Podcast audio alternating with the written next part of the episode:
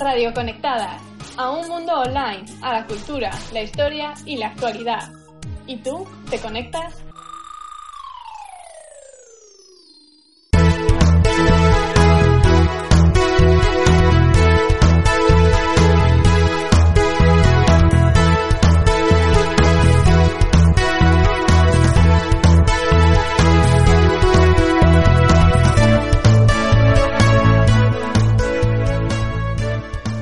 Días, bienvenidos y bienvenidas a un nuevo programa de actualidad semanal.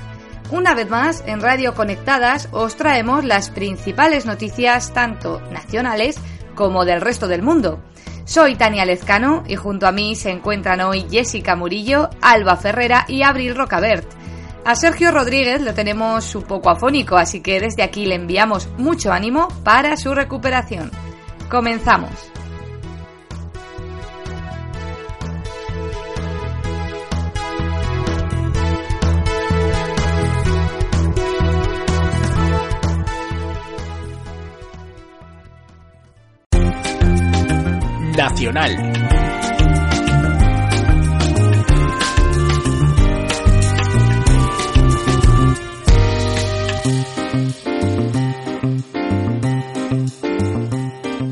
Muy buenos días a todas y a todos. Mi nombre es Jessica Murillo Ávila y conectamos con las noticias nacionales.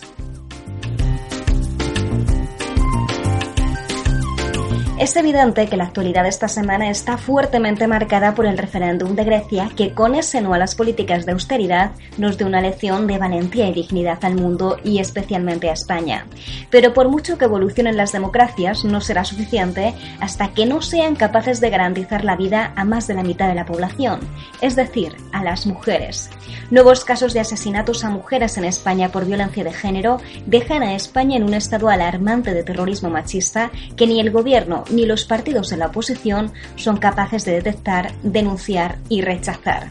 Quizá por eso, entre otras muchas cosas, la ONU suspende a España en igualdad de género. Con este panorama vamos a conocer los titulares de la semana.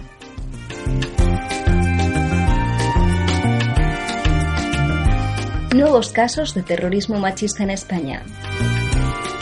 Según el CIS, cae la preocupación por el paro y la corrupción la ONU suspende a España en igualdad de género. Se admite la objeción de conciencia para no vender la píldora poscoital. Las primarias de Podemos dividen el partido. La Icurriña se luce en San Fermines. Manuela Carmena se compromete a cambiar las calles de nombres franquistas por el de ciudadanos y ciudadanas ilustres. Reacciones de España al no de Grecia.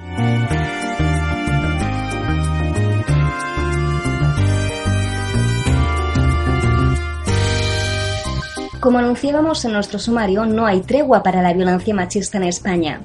Dos nuevos casos de violencia de género en Asturias y Barcelona elevan a 1.353 las mujeres asesinadas por sus parejas y exparejas en España solamente desde el año 1995. Un auténtico feminicidio que deja a más de la mitad de la población desamparada ante la falta de preocupación de los partidos políticos cuya máxima prioridad debería ser acabar con este terrorismo. La propia Organización Mundial de la Salud advierte que la violencia de género es la primera causa de muerte en mujeres de entre 15 y 44 años por encima de la guerra, los accidentes de tráfico o el cáncer. Un problema social y de salubridad pública que necesita urgentemente de un pacto de Estado para hacerla frente. Empecemos también por la educación y tomemos conciencia sobre ello. Precisamente con esta intención, las feministas hemos convocado una marcha el 7 de noviembre en Madrid para visibilizar, denunciar y pedir un compromiso común contra la violencia machista. Además, desde Radio Conectadas recordamos que el número de atención a víctimas de violencia de género es el 016.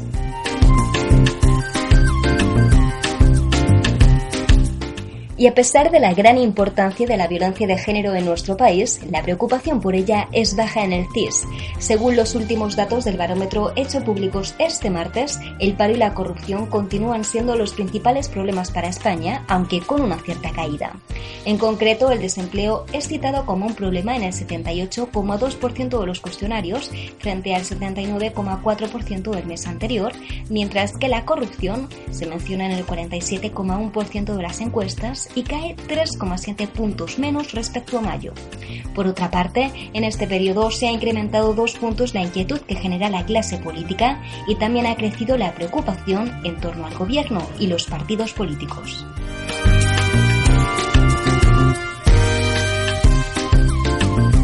Seguimos hablando de un grave problema para España, pero que nadie ve o no quiere ver, la falta de igualdad de género en España. Con recortes presupuestarios en igualdad de género, España suspende el examen del Comité sobre la eliminación de todas las formas de discriminación contra la mujer de la ONU en Ginebra. El comité ha examinado al Gobierno de España sobre sus políticas de igualdad. El resultado tan desastroso como preocupante. Naciones Unidas ha emitido un demoledor informe sobre la situación de las mujeres en España, instando al Estado español a que cumpla sus compromisos internacionales en materia de igualdad de género ante el alarmante retroceso producido en los últimos cinco años. Además, pone el punto de mira en la falta de medidas encaminadas a luchar contra la discriminación por motivos de género. De modo específico, el grupo examina todas aquellas áreas que de forma directa o indirecta consolidan la discriminación de las mujeres en España. Es el caso de la violencia de género, el techo de cristal, los derechos sexuales y reproductivos, los estereotipos, la presencia de las mujeres en los medios de comunicación, la participación de las mujeres en la vida pública y política y el acceso a la justicia, entre otras muchas cosas. Se recomienda al Estado español el cumplimiento de los convenios internacionales la recuperación del Instituto de la Mujer, la evaluación de las leyes y programas para la igualdad, el derribo del techo de cristal y otras discriminaciones en el ámbito de la vida económica y social a través de diferentes medidas. También se recomienda la eliminación de los estereotipos de género en la educación y la cultura. Asimismo, se pide la ampliación de todas las formas de violencia contra la mujer, es decir, que la Ley Orgánica 1-2004 no solo contemple como violencia de género aquellas que se produce en el ámbito de la pareja o expareja, sino que vayan mucho más allá. Estas son las cosas que propone, entre otras muchas. Esperamos que el Estado español tome nota hartas de reformas legislativas que menguan nuestro derecho a la igualdad. Y por si esto fuera poco, el Tribunal Constitucional y su mayoría conservadora, y por qué no decirlo poco paritaria dado que solamente hay una mujer, ha dado la razón a un farmacéutico de Sevilla que se negó a dispensar la píldora postcoital. El boticario se negó a vender tanto la píldora como los preservativos. Alega motivos científicos y encima defendía literalmente la ventaja de un posible embarazo. La Junta le multó con 3.000 euros y ahora un tribunal constitucional muy dividido da la razón al farmacéutico. El tribunal defiende el derecho a la objeción de conciencia del boticario, pero solo en el caso de la píldora después. Le obliga a vender preservativos. Dice que la multa vulnera su libertad ideológica y su concepción sobre el derecho a la vida y admite que la objeción de conciencia del personal médico es extensiva al personal de farmacia y que en ningún caso se obstruyen los derechos de la mujer porque puede adquirir la píldora en farmacias cercanas. Esta sentencia se aplica solamente a este caso, pero podría aplicarse en casos similares. Quien no esté de acuerdo con el fallo es la Junta de Andalucía, ni muchos compañeros y compañeras de profesión. Tampoco parte del tribunal. Tres magistrados califican la sentencia de ideológica y la verdad es que no es para menos. Para que nos hagamos una idea, el ponente, Andrés Ollero, es miembro del Opus Dei y diputado del Partido Popular y dijo hace unos meses que el aborto es un acto de guerra de la madre contra su propio hijo. También este hombre es contrario al matrimonio igualitario y, entre otras muchas perlas, señala que España es el paraíso del turismo abortista. Habría que recalcar que la píldora poscuital no es abortiva y así lo afirma la propia comunidad médica. Solo evita el embarazo si no ha ocurrido aún. ¿Hasta qué punto la libertad de conciencia puede estar delante de la salud pública y la libertad de otras personas? Justamente una sentencia similar en Francia admitía que las farmacias no podían negarse a vender anticonceptivos por motivos ideológicos. Como dice el profesor Miguel Presno, queda por saber si esta jurisprudencia no es más que un anticipo de otro viaje al pasado para declarar inconstitucional el vigente sistema de interrupción voluntaria del embarazo. Y donde también hay discrepancias es en Podemos, que arranca sus primarias para las elecciones generales con el partido dividido y no es para menos después de imponer unas primarias de no más cerradas. Pablo Iglesias quiere todo bajo su control y ha diseñado unas primarias que le blindan a él y a su equipo. ¿Hay listas abiertas? Sí, pero se prima votar una lista plancha, es decir, que se deja fuera otras sensibilidades. El sistema elegido fue aprobado el pasado sábado por el Consejo Ciudadano Estatal de Podemos, aunque sin el apoyo unánime. Pablo Echenique, el líder de Aragón, se abstuvo, pero Teresa Rodríguez, secretaria general del partido en Andalucía, dijo no a tanta centralidad. Lo mismo opina Daniel Ripa, secretario general del partido en Asturias, quien también votó en contra del reglamento. Este sistema, según denuncian sus detractores y detractoras, favorece las candidaturas más conocidas, en este caso las arropadas por la Dirección Nacional y el secretario general Pablo Iglesias. Los críticos y las críticas también rechazan el sistema elegido para conformar la candidatura al Congreso que fija una única circunscripción a nivel estatal en lugar de permitir que las y los inscritos en cada provincia escojan en votaciones diferenciadas a sus candidatos y candidatas a la Cámara Baja. Ante este hecho, más de 500 cargos públicos e internos de Podemos han firmado un manifiesto en el que piden al Consejo Ciudadanos y a Pablo Iglesias que convoque una consulta popular sobre el método de primarias para las elecciones generales. Iglesias dice que entiende las críticas, pero que para reformarlo debe haber 37.000 firmas. El 24 de julio Podemos tendrá sus listas. Y en este proceso de primarias, Pablo Iglesias ha recibido un no rotundo, el de Alberto Garzón de Izquierda Unida. Recordamos que este le ofreció formar una unidad de izquierdas frente a las elecciones generales, e Iglesias lo rechazó de mal modo y con una sobrada prepotencia. Ahora Iglesias le ofrece a Garzón integrarse en las listas de Podemos y este se ha negado porque cree que la unidad popular se constituye de una forma muy distinta. Más noticias. Comienzan los Sanfermines de 2015. Nueve días de fiesta sin descanso en Pamplona.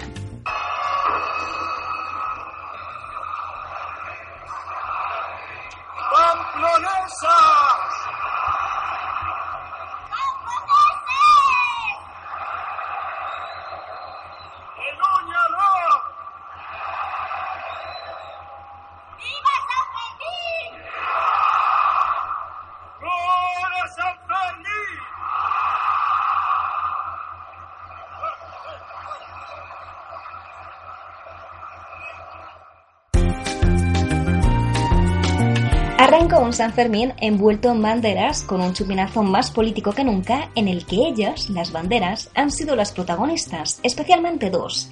A la oficial de Pamplona, la de Navarra, la española y la de la Unión Europea, se ha colado la Grecia con el Oji y la Icurriña, que por primera vez ha ocupado un mástil en la balconada del ayuntamiento. De este modo, la bandera vasca se ha lucido por primera vez en un chupinazo. Y como era de esperar, ha habido reacciones.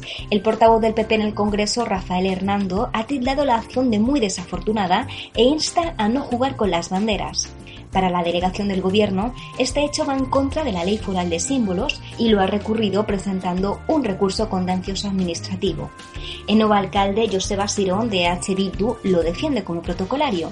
Dice que ha invitado a tres parlamentarias vascas de EH Bildu y con ello ha justificado por cortesía, algo que refleja el Estatuto de Navarra, la presencia de la bandera vasca el hecho de que las cinco banderas estén ondeando en este momento en el ayuntamiento del, balcón del ayuntamiento de Pamplona, lo que refleja es muy bien esa pluralidad que hay en la sociedad de, de Iruña, ¿no? Acabado el chupinazo, la icurreña ha desaparecido del balcón. Al margen de las polémicas legales o no de las banderas, otras que han intentado evitar, la de las agresiones sexistas del pasado año. Esta vez se ha puesto especial hincapié en evitarlas con un amplio despliegue policial.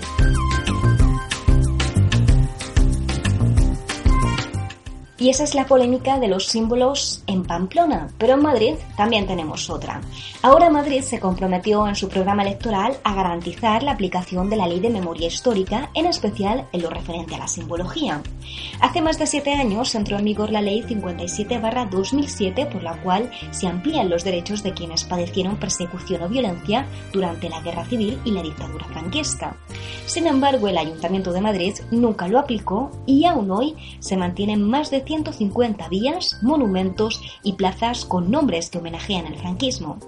Estos tienen ahora los días contados, así lo asegura la nueva alcaldesa de Madrid, Manuela Carmena, quien promete eliminar las calles franquistas de Madrid y poner otros nombres de vecinas y vecinos ilustres.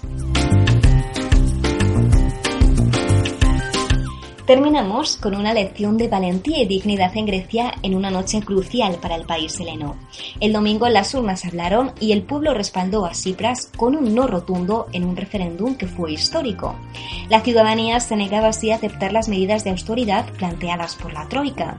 Banderas, abrazos y cánticos llenaron las calles de esperanzas en el corazón de Atenas. Las reacciones en España tampoco se hicieron esperar.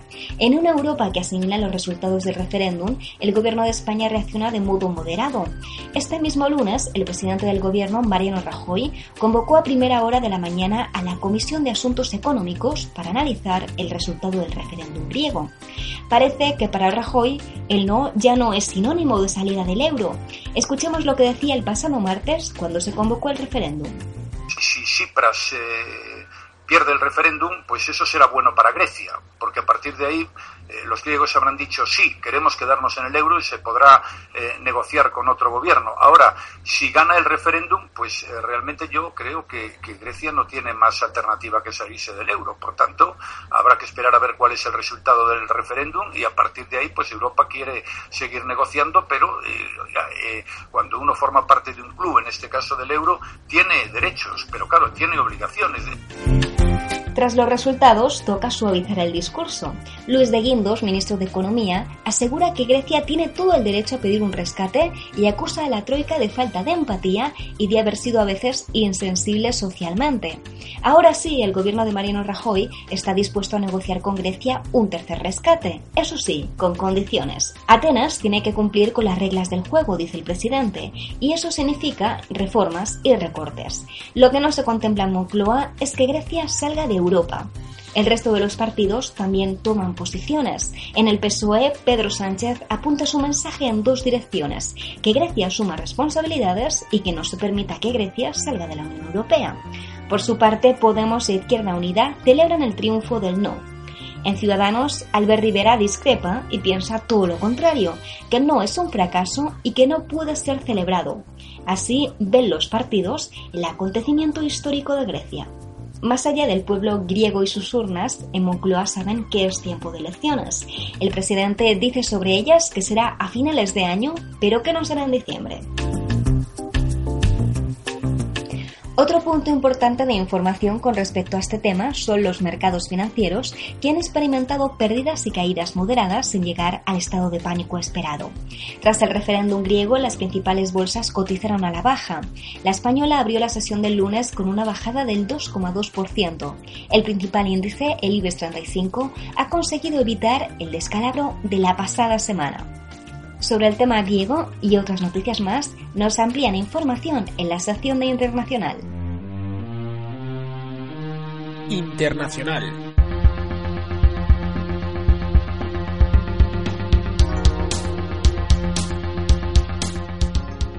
Muy buenas tardes, soy Alba Ferrera y arrancamos con muchísimo calor la sección de Europa.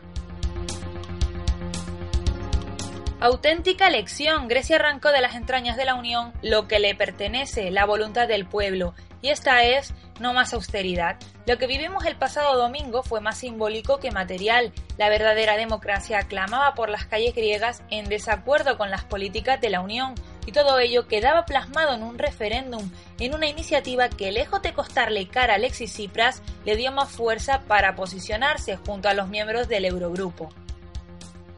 Lo que pasó este domingo en Europa era impensable para los líderes de la zona euro. En los resultados del referéndum hablamos de una rotunda mayoría donde la ciudadanía, un 61% frente a un 39%, rechazó una propuesta de ajustes y reforma de los acreedores solidaridad y amenazas de los pueblos y del Eurogrupo respectivamente. Varias capitales habían advertido al primer ministro griego que la victoria del no acercaría a su país a la salida de la zona euro. Cipras se mantuvo antes y después dentro de esa eurozona. Sin embargo, lo que se ha decidido rechazar son las condiciones impuestas para refinanciar su deuda, donde se estaría rindiendo a la más absoluta austeridad se pone en cuestión asimismo y por vez primera la ortodoxia imperante en las instituciones económicas europeas. Triunfó el no después de que el gobierno mostrara su rechazo a las exigencias de la denominada Troika, que pedía más ajuste fiscal para la extensión de un programa de ayuda financiera. Grecia insiste en que la austeridad los ha empobrecido y asegura que la única salida para retomar el crecimiento es un alivio de la deuda pendiente. Dicho todo esto, retomamos que parece que los medios no terminan de entender. Grecia no ha comentado nada acerca de la salida de la eurozona, reclama unas condiciones que alivien su situación frente a una deuda que ahoga e impide el crecimiento, pero para muchos de los acreedores y especialmente Alemania dieron a entender que un voto por el no podría acelerar la salida de Grecia de la eurozona, y en los medios vivimos eso que se conoce como terrorismo mediático, llegando a denominarse corralito lo que no era, así como convirtiendo en un auténtico escándalo una situación compleja y con un tratamiento informativo completamente sensacionalista. Sobre este tema recomiendo un artículo de nuestra compañera Tania Lescano publicado en nuestra sección escrita Conéctate a en él nuestra compañera relata lo que más ha sorprendido y molestado a la Unión, además de las reacciones de este referéndum y sus consecuencias a corto plazo. La Unión no está en la eurozona, sino en los pueblos. Esto y mucho más lo cuenta Tania.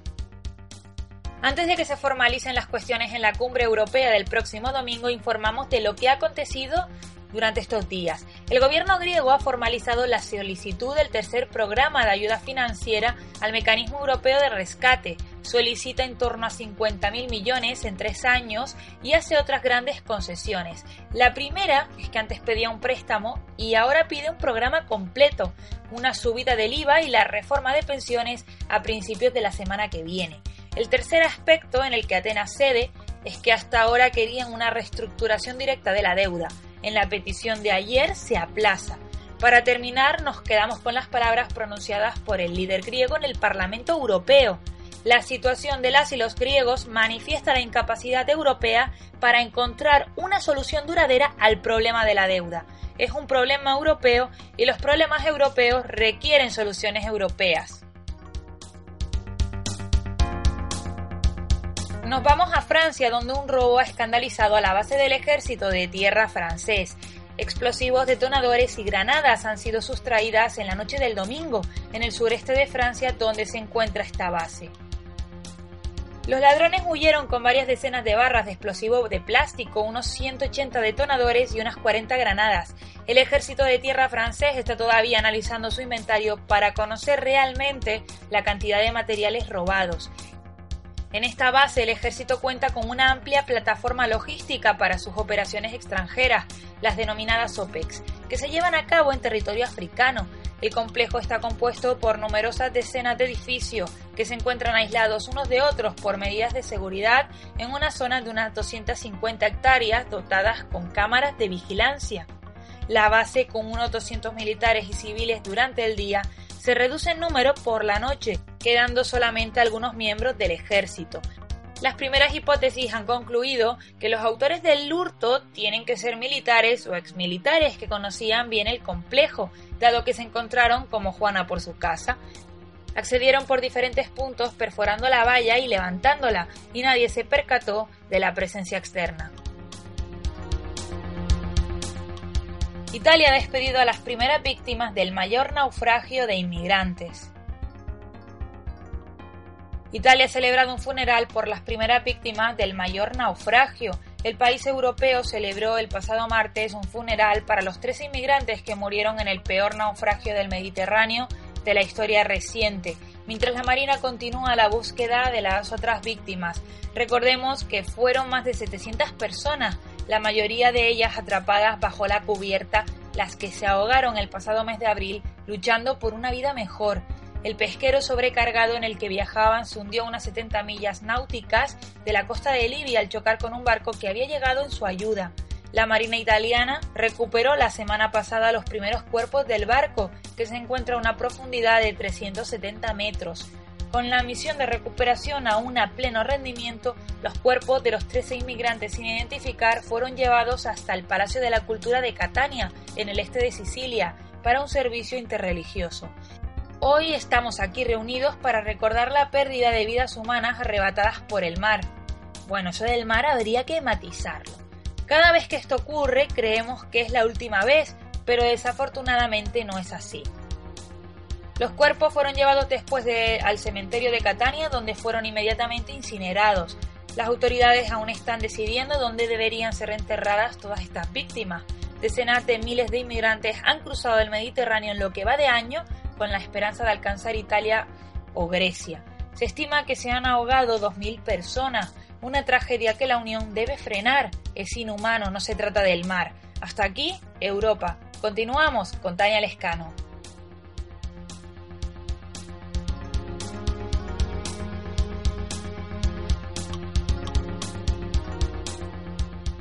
Asia. Israel ataca y bloquea uno de los barcos de la tercera flotilla de la Libertad que iban a Gaza. La madrugada del 29 de junio, las autoridades israelíes asaltaron aguas internacionales y desviaron el camino de uno de los barcos que se dirigía a Gaza con ayuda humanitaria. La coalición Flotilla de la Libertad pone en marcha periódicamente viajes a la franja con el fin de violar el bloqueo y presionar a Israel, además de ayudar a la población palestina y crear una conciencia global sobre la situación. La semana pasada, Israel tomó control del barco Marian a cargo de 18 activistas. El barco tenía como consigna no oponer resistencia, así que fue desviado al puerto de Ashdod. Entre los activistas se encontraban el expresidente de Túnez, Monsef Marzouki, varios periodistas y la eurodiputada española del bloque nacionalista galego, Ana Miranda, hay que decir que ningún gobierno occidental ha hecho ninguna declaración en referencia a los ciudadanos y ciudadanas, incluyendo políticos, como vemos, retenidas en un país ajeno y capturadas en aguas internacionales. Manifestaciones en Afganistán por la conmutación de las penas de algunos de los asesinos de Farjunda. El pasado 19 de marzo, varias personas asesinaron a Farjunda, una mujer de 27 años quemando posteriormente su cadáver y tirándolo al río Kabul. La joven fue acusada de quemar una copia del Corán, pero investigaciones posteriores concluyeron que había sido víctima del oscurantismo de los fabricantes de talismanes, una especie de videntes, que incitaron a la gente a matar a la mujer porque los había denunciado. Ahora centenares de personas se han concentrado en la capital afgana contra la decisión de un tribunal de conmutar a penas de prisión la sentencia a muerte de cuatro condenados por el linchamiento. Un tribunal de apelaciones rebajó a 20 años de cárcel las penas de tres condenados a muerte y a 10 la de otro, además de absolver a uno de los ocho que en mayo habían sido condenados a 16 años de cárcel. Desde la organización de la manifestación aseguran, si no nos enfrentamos a esta injusticia, los responsables serán liberados uno tras otro. Un anuncio protagonizado por lesbianas crea polémica en la India. En un país extremadamente conservador, un nuevo anuncio televisivo de ropa ha normalizado o ha intentado normalizar las relaciones homosexuales, mostrando a dos mujeres que se preparan antes de presentar a una de ellas a los padres de la otra. El spot de la marca de ropa india Anuk forma parte de la campaña Atrevido es bonito y como aseguraba en el diario Times of India la periodista Sharon Fernández, puede que no refleje la postura hacia los gays de la mayoría de los indios, pero al menos muestra que algunos sectores con gran influencia están dispuestos a un cambio de mentalidad, y eso es bienvenido. A pesar de la polémica que ha generado el anuncio, no es el primero que muestra la temática LGTB. La compañía de complementos de Fast Track lanzó en 2013, de un modo más sofisticado y transgresor, el spot de Closet, en el que en unos pocos segundos se mostraba la relación esporádica e insinuada de dos chicas en el interior de un armario rosa con el lema Sal del armario, muévete. En 2009, la comunidad homosexual de la India obtuvo un importante logro cuando se declaró inconstitucional el artículo 377 del Código Civil, que era una ley británica de casi 150 años de antigüedad que preveía penas de hasta 10 años de cárcel por mantener relaciones contra natura, entre comillas. Sin embargo, cuatro años después fue restaurado por el Tribunal Supremo.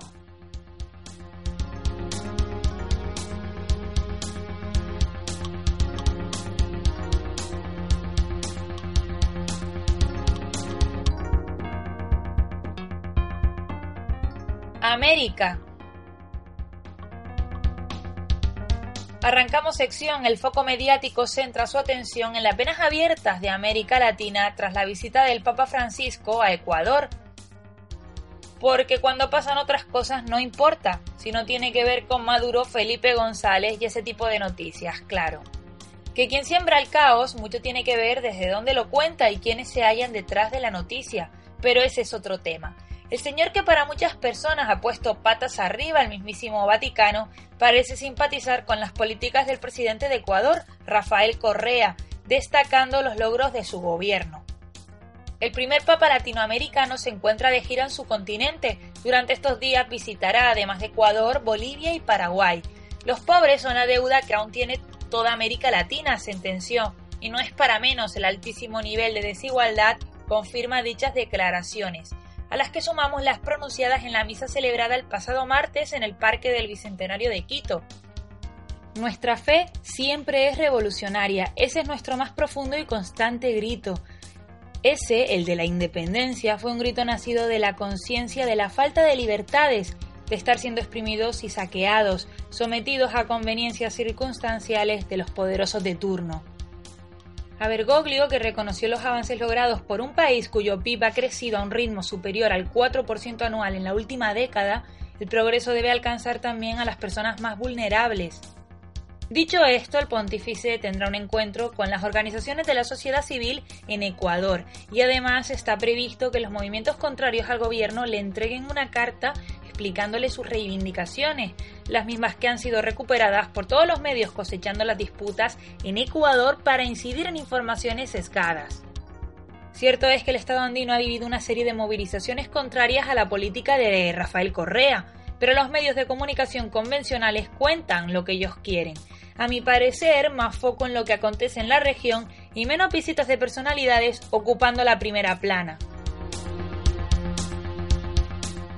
Seguimos en América Latina, pero viajamos hasta México, donde nos espera Abril Rocaber con el reciente fallecimiento de un periodista bastante polémico. El periodista Jacobo Zabludovsky falleció el pasado 3 de julio en la Ciudad de México a los 87 años a causa de un derrame cerebral. Zabludovsky se dedicó al periodismo durante casi 70 años y trabajó en la producción y dirección del primer noticiero formal de la televisión mexicana.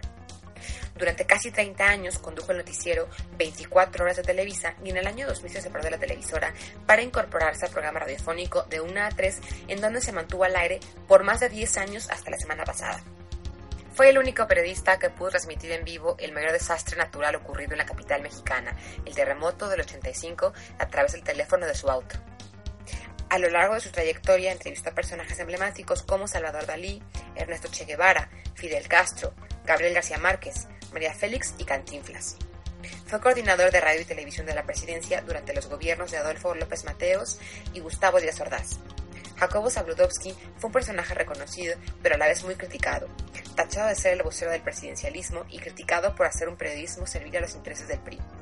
Hoy fue un día soleado, dijo en su noticiero el 2 de octubre del 68, día en que ocurrió la masacre ordenada por el entonces presidente de México, Gustavo Díaz Ordaz, en la que murieron decenas de estudiantes a manos de los militares. Al recibir la medalla al mérito cívico Eduardo Neri, máximo galardón que otorga la Cámara de Diputados, Jacobo Zabludovsky pidió perdón a la ciudadanía por haberse sometido a las exigencias de una televisora y del gobierno. Su muerte generó un gran revuelo en las redes sociales. No faltaron las muestras de cariño, pero tampoco las críticas a quien se consideró por muchos años emblema del periodismo oficialista en México. Gracias Abril por tu maravillosa narración de los hechos. Continuamos en Carolina del Sur y el hito que ha cambiado simbólicamente el rumbo de la discriminación. La matanza de Charleston el 17 de junio, cuando el racista Dylan Roof entró en la histórica iglesia afroamericana y mató a sangre fría a nueve feligreses, cambió el tono de un debate latente en Estados Unidos, pero no visible mediáticamente. Fue entonces cuando se abrió un debate en varios estados del sur del país sobre el uso en los edificios públicos de la bandera confederada, que fue adoptada como propia en la guerra civil por los estados secesionistas de la Confederación, favorables a la esclavitud frente a los estados norteños de la Unión. Se trata de un emblema que está considerado como un símbolo racista y que pese a las crecientes demandas de su retirada tras la matanza, ha continuado como siempre, izado. La novedad llegó una semana después de la matanza, cuando la gobernadora de Carolina del Sur, la republicana Nikki Haley, provocó este cambio de rumbo.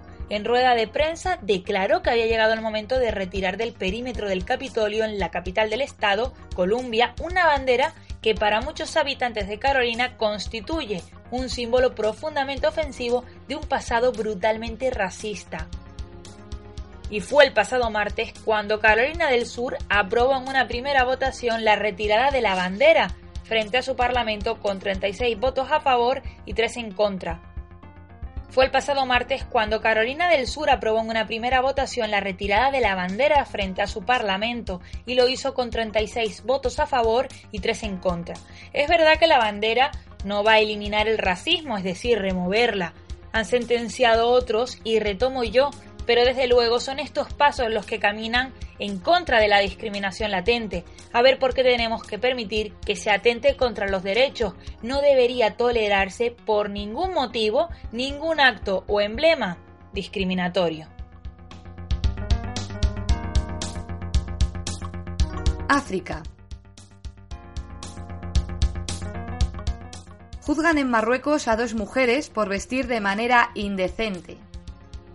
Las dos mujeres de 23 y 29 años de edad fueron arrestadas en junio en la localidad de Inezgane, después de que un comerciante les llamara la atención por vestir falda y varias personas se congregaran a su alrededor. Según informa el portal marroquí Le 360, la defensa ha calificado la detención como espíritu oscurantista y espíritu del Estado Islámico, y una petición en Internet ha reunido miles de firmas para su liberación. Asimismo, varios y varias activistas se han concentrado frente al tribunal para expresar su apoyo a las detenidas. El veredicto está previsto para el 13 de julio y el juicio se está celebrando bajo un artículo del Código Penal que contempla penas de hasta dos años de cárcel para cualquier persona declarada culpable de obscenidad pública.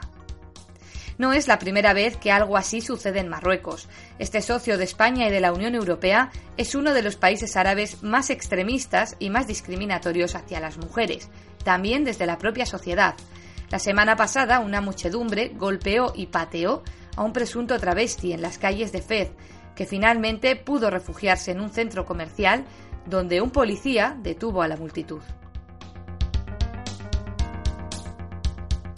Túnez declara el estado de emergencia tras los últimos atentados.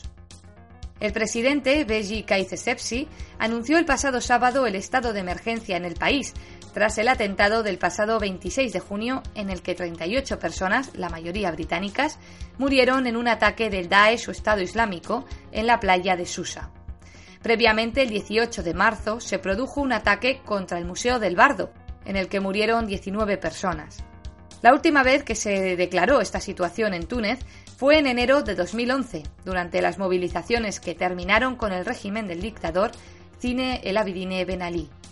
Se trata de una ley polémica, porque otorga más autoridad a la policía y al ejército y más capacidad al gobierno.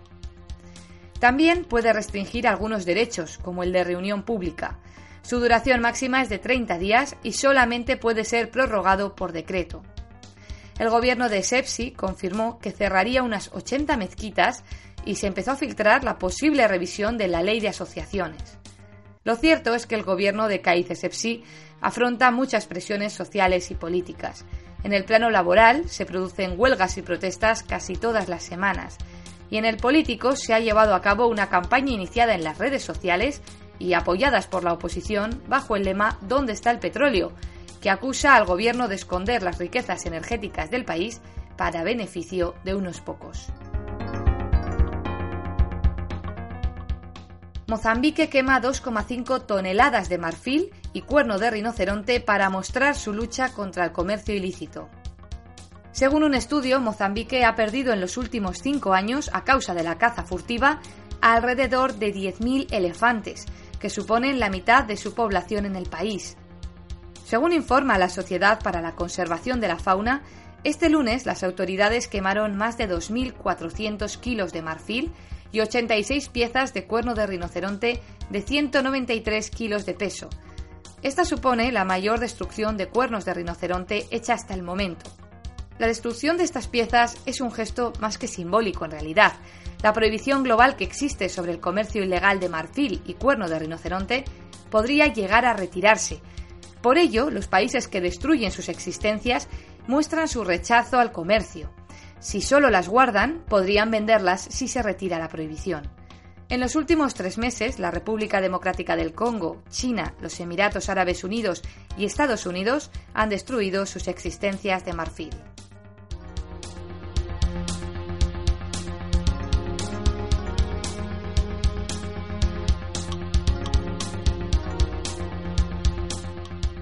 Oceanía. Arrancamos con una noticia de esas que nos gusta dar, la ampliación de los derechos constitucionales de los aborígenes australianos. Por extraño que parezca, en la Carta Magna de Australia, que entró en vigor en 1901, no se hace referencia a los aborígenes del continente ni a los isleños del estrecho de Torres. Por este motivo, el primer ministro del país, Tony Abbott, después de haberse reunido con la oposición parlamentaria y unos 40 líderes indígenas, ha anunciado esta semana que el gobierno australiano realizará un referéndum en 2017 para consultar a los ciudadanos si están de acuerdo con llevar a cabo la reforma constitucional que permitirá incluir a los aborígenes en la Carta Magna. Sin duda, otro paso más para garantizar la igualdad de este colectivo étnico del país de más de medio millón de habitantes. En total, Australia ha celebrado 44 referéndums, entre ellos el que otorgó el derecho a voto a los aborígenes en 1967. Estaremos atentos y atentas a las novedades que se produzcan sobre esta noticia. El Centro de Investigación y Tecnología Agroalimentaria de Aragón lleva años trabajando en un programa I+D para mejorar la genética del almendro. En la investigación se trata de encontrar nuevas variedades de floración más tardía que permitan acabar con el mayor problema de la producción de almendra en España, su baja productividad, debido a las heladas que se registran en el momento de la floración del almendro. Las tres primeras variedades obtenidas en este programa de mejora fueron Ailés, Guara y Moncayo, que tuvieron una gran aceptación por parte de los agricultores.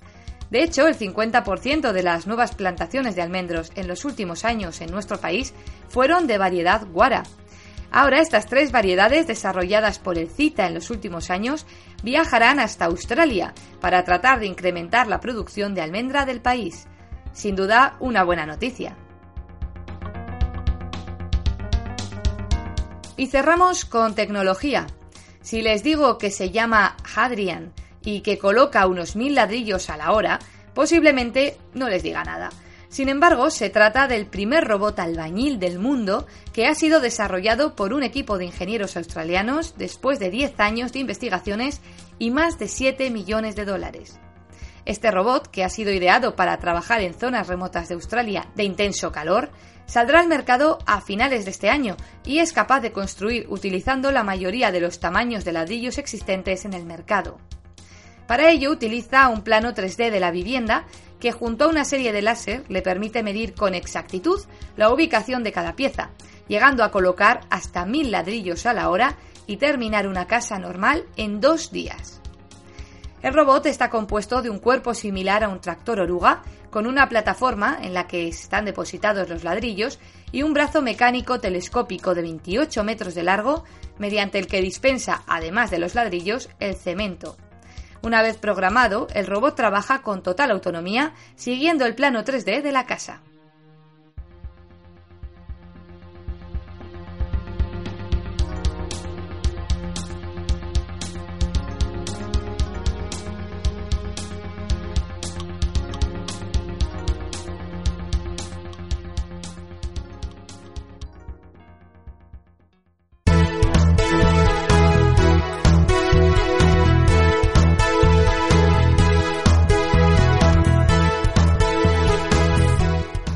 Hasta aquí el informativo semanal de Radio Conectadas. Muchas gracias por estar con nosotras y os esperamos, como siempre, el próximo jueves.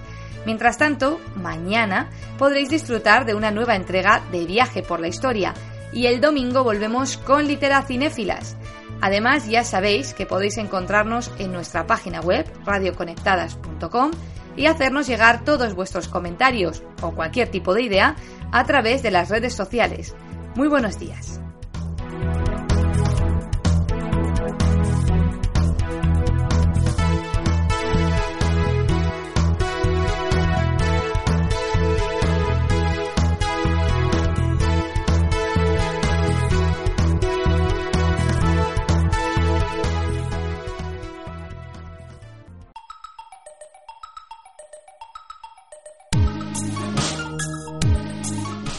Radio Conectadas, a un mundo online, a la cultura, la historia y la actualidad. ¿Y tú, te conectas?